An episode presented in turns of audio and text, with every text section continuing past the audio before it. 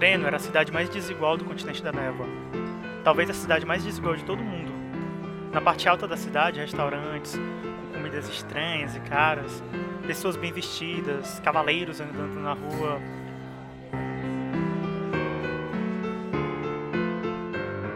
Conhecida como a cidade dos colecionadores, era também o palco do campeonato de cartas, valendo verdadeiras fortunas, tanto para quem competia no campeonato quanto para quem estava do lado de fora apostando.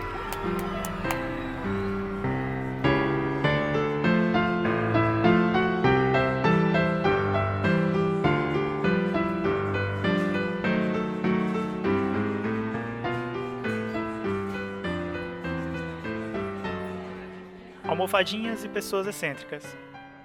Eram esses que moravam na parte alta da cidade. Mas na parte baixa da cidade a história era outra.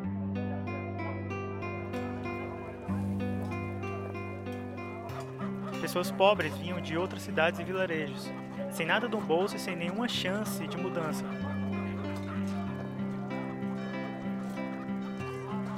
Chegavam na cidade com a expectativa de ganhar algum dinheiro, fazendo o trabalho braçal que os ricos não faziam.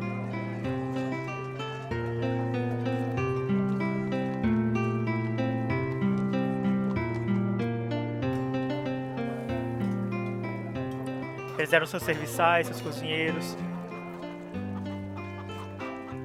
Eles descarregavam grandes caixas com especiarias, roupas, itens diversos que vinham de navio de todo o mundo. Eles faziam isso em troca de poucas moedas, uma mão de obra extremamente barata, o que era muito bom para os ricos. Mas logo se tornou um problema. Muitas pessoas que estavam ali para trabalhar vinham de muito longe. Algumas acampavam do lado de fora, mas isso era muito perigoso. Algumas dormiam na cidade mesmo, no meio das ruas. Com o tempo, algumas começaram a recolher os caixotes das mercadorias que, que chegavam no navio e começaram a fazer as casas com esses caixotes nas vielas da cidade. E assim, com o tempo, na parte baixa da cidade criou-se uma pequena favela.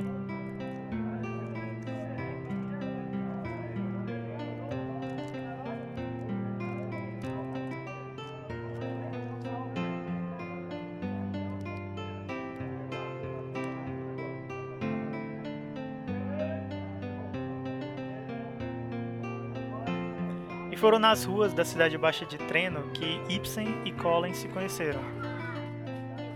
Eles eram dois garotos órfãos que tentavam brincar e ser criança ao mesmo tempo que eles lutavam para sobreviver. Anos depois, com eles já crescidos, os dois conseguiram uma vaga para trabalhar na estalagem da cidade baixa. Os dias eram bem puxados, mas agora a vida deles estava enfim tomando algum rumo.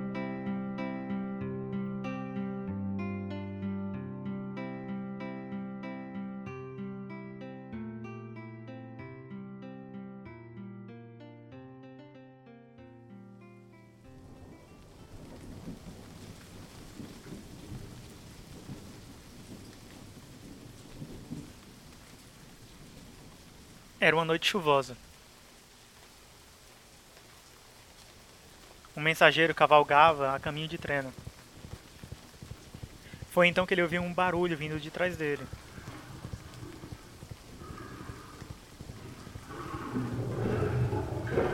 Quando ele olhou para trás, um grupo de monstros terríveis estavam vindo em sua direção. Ele tentou ir o mais rápido possível, só que um dos monstros pulou e agarrou uma das patas da montaria dele. E ele foi arremessado a metros de distância, no meio da lama que se formava com a chuva. Quando ele olhou para trás, as feras já estavam devorando a sua montaria. E tudo o que restava a ele era correr em direção à cidade para tentar sobreviver.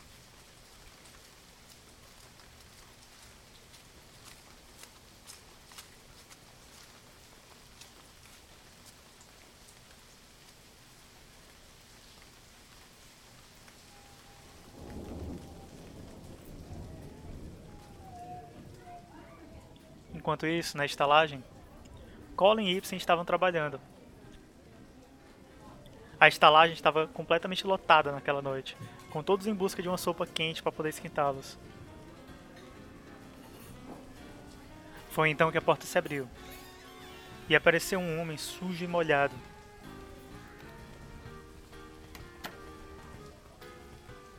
O Colin então saiu de trás do balcão e foi ajudar ele.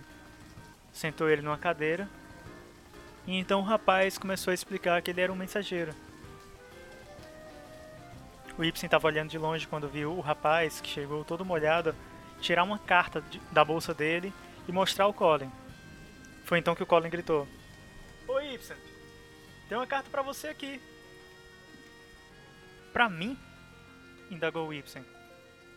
Deve ser daquela garota que veio com os comerciantes de Dali da última vez. Eu vi os olhares dela para você. Ah, cala a boca, Colin. Deixa eu ver essa carta aí respondeu Ibsen meio envergonhado. O mensageiro explicou então o que tinha acontecido e entregou a carta, enquanto pedia desculpa. A carta estava completamente suja de lama. O Ibsen abriu o envelope e tentou ler a carta. Mas a única coisa que ele conseguia ler era o seu próprio nome no destinatário e uma frase no final da carta que dizia: Por favor, volte para casa.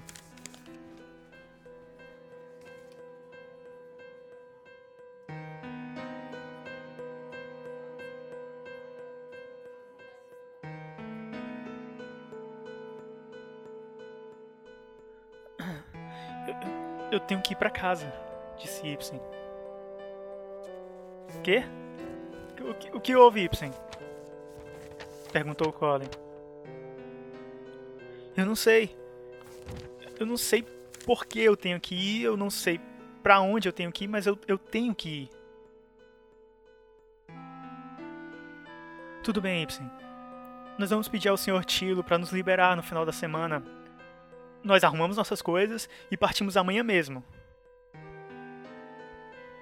Relaxa, não importa onde é sua casa, nós vamos encontrá-la.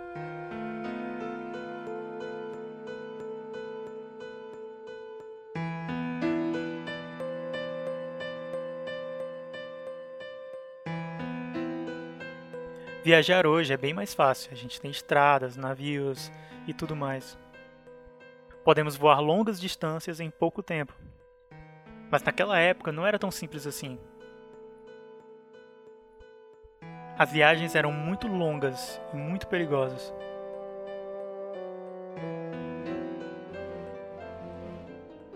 E então eles partiram atrás de quem tinha enviado aquela carta.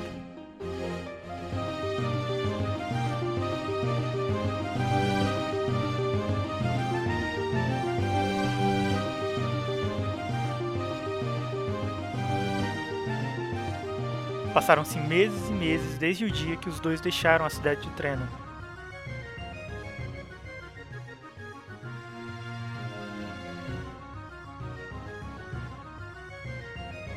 Passaram por enrascadas que quase tiraram suas vidas.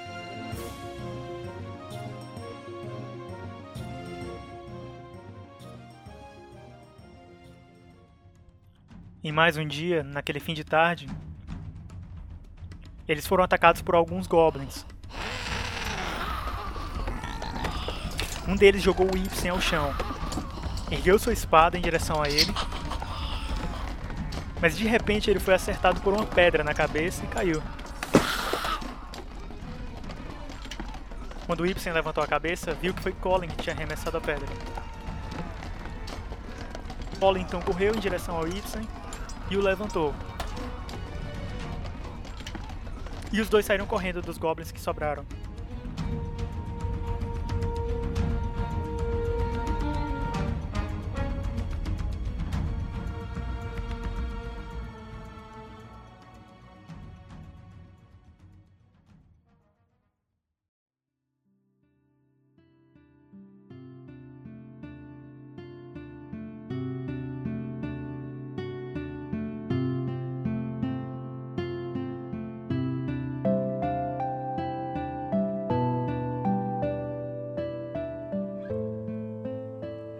Ibsen sentia que tudo parecia que ia dar certo enquanto Colin estivesse ao seu lado. Mas ele percebeu que também nunca tinha perguntado algo ao Colin. E naquela noite, enquanto eles estavam deitados ao redor da fogueira, descansando do dia de desafios, Ibsen então perguntou: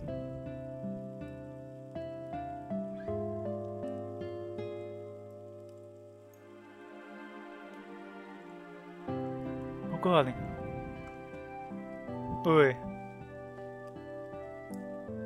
Por que você veio comigo?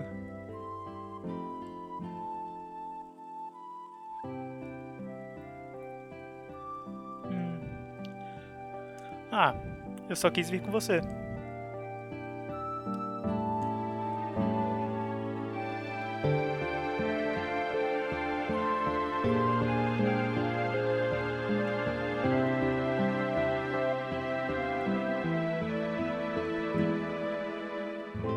Ibsen nunca achou quem enviou aquela carta, ou qualquer pista de sua origem. Mas ele se tornou o maior aventureiro que o planeta já viu. Suas histórias são contadas até hoje. Suas conquistas são cantadas nas tavernas do mundo afora. E muitas peças foram encenadas mostrando seus feitos. Ibsen desbravou lugares inexplorados e fez do mundo o seu lar.